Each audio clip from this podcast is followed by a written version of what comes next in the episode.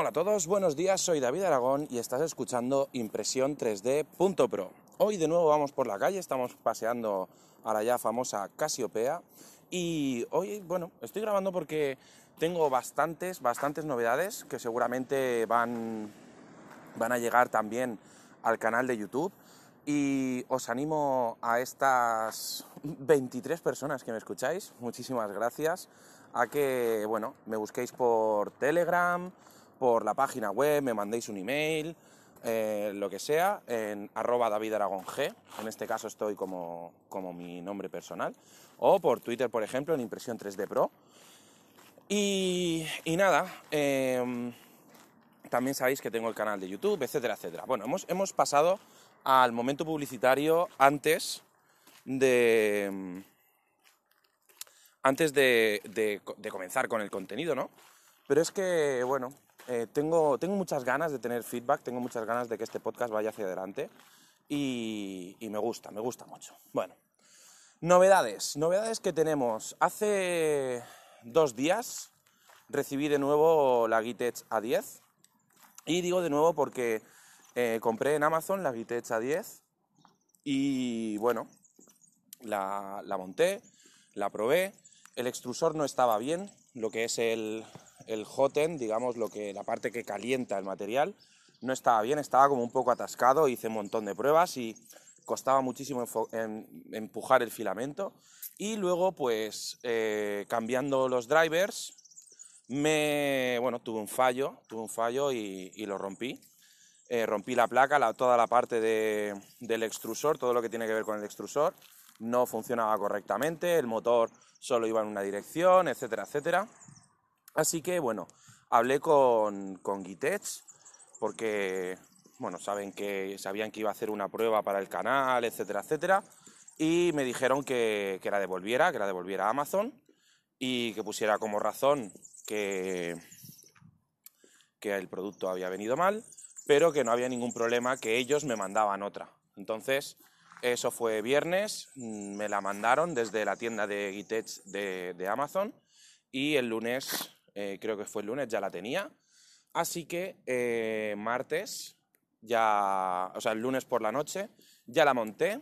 La monté haciendo un vídeo que publicaré esta semana. Y eh, no me pude resistir. Yo quería hacer un vídeo de la Gitech A10 tal y como viene de casa, hacer un vídeo del ruido que hace, de, de cómo funciona, etcétera, etcétera, etcétera. Pero resulta que tengo en casa unos drivers, unos TMC2208. Los drivers son la, la plaquita electrónica que controla los motores y estos drivers son muy, muy silenciosos y funcionan, tienen un poquito, son un poquito mejores, ¿no? Entonces, claro, ¿Qué hice? Pues lo primero que hice fue cambiarle los drivers y, y ponerla a funcionar. También le cambié el firmware eh, por, por, uno personalizado y algunas cositas más. Y la verdad es que la máquina está funcionando muy bien. Una, una, máquina que la compré por 199 euros, que ahora está en 206 euros. Luego le añadí los TMC 2208 que son plug and play, simplemente quitar un jumper de cada uno de los de cada uno de los conectores y tal. Y una de las cosas que me gusta de esta Gitech A10 es que viene con una placa completa. No pasa, o sea, es obviamente es un clon de la Ender 3, de la Creality Ender 3, pero lo que me gusta de esta, de esta impresora es que la placa de control, la placa base o como la queráis llamar, viene totalmente preparada para realizar cambios en sus, de los, por ejemplo, de los drivers. Viene con zócalos, ojo, para seis drivers, o sea, mm, doble extrusión, etcétera, etcétera. Y es una placa que tiene memoria completa. Es una placa pues, como cualquier Arduino Mega más RAMs 1.4, eh, pero muy personalizada. Porque, por ejemplo, tiene ya las conexiones en la parte del carro de, X, ya tiene todas las conexiones de, para poner un touch, tiene también todas las conexiones que van a una plaquita de control en la parte del carro, etcétera, etcétera.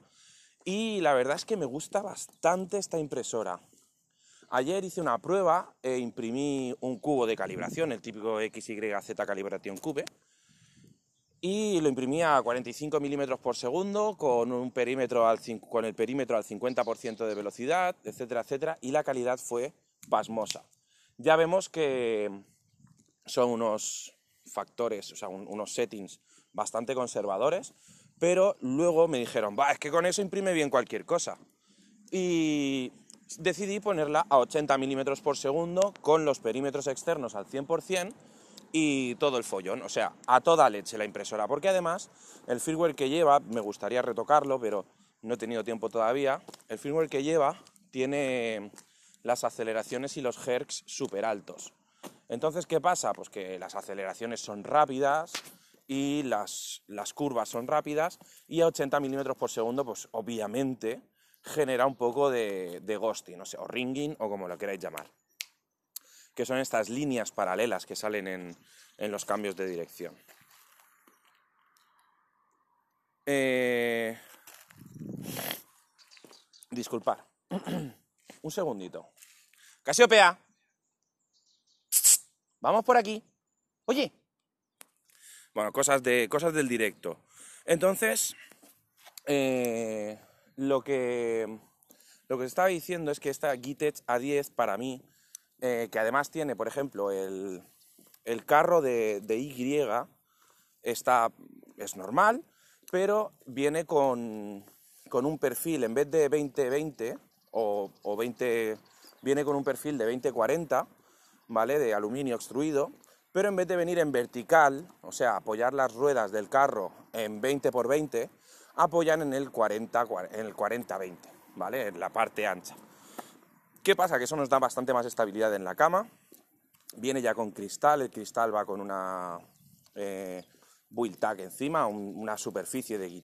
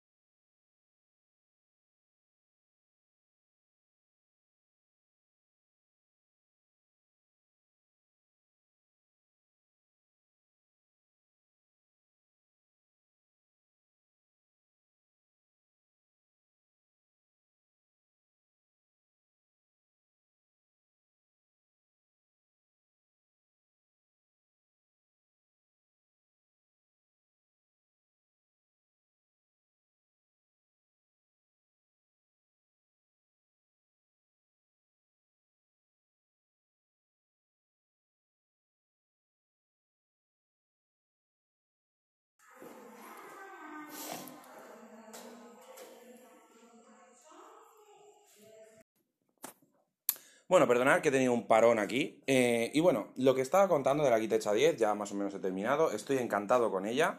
Fuente de 24 voltios, que se calienta todo súper rápido. Y estoy muy, muy encantado. Eh, otra cosa.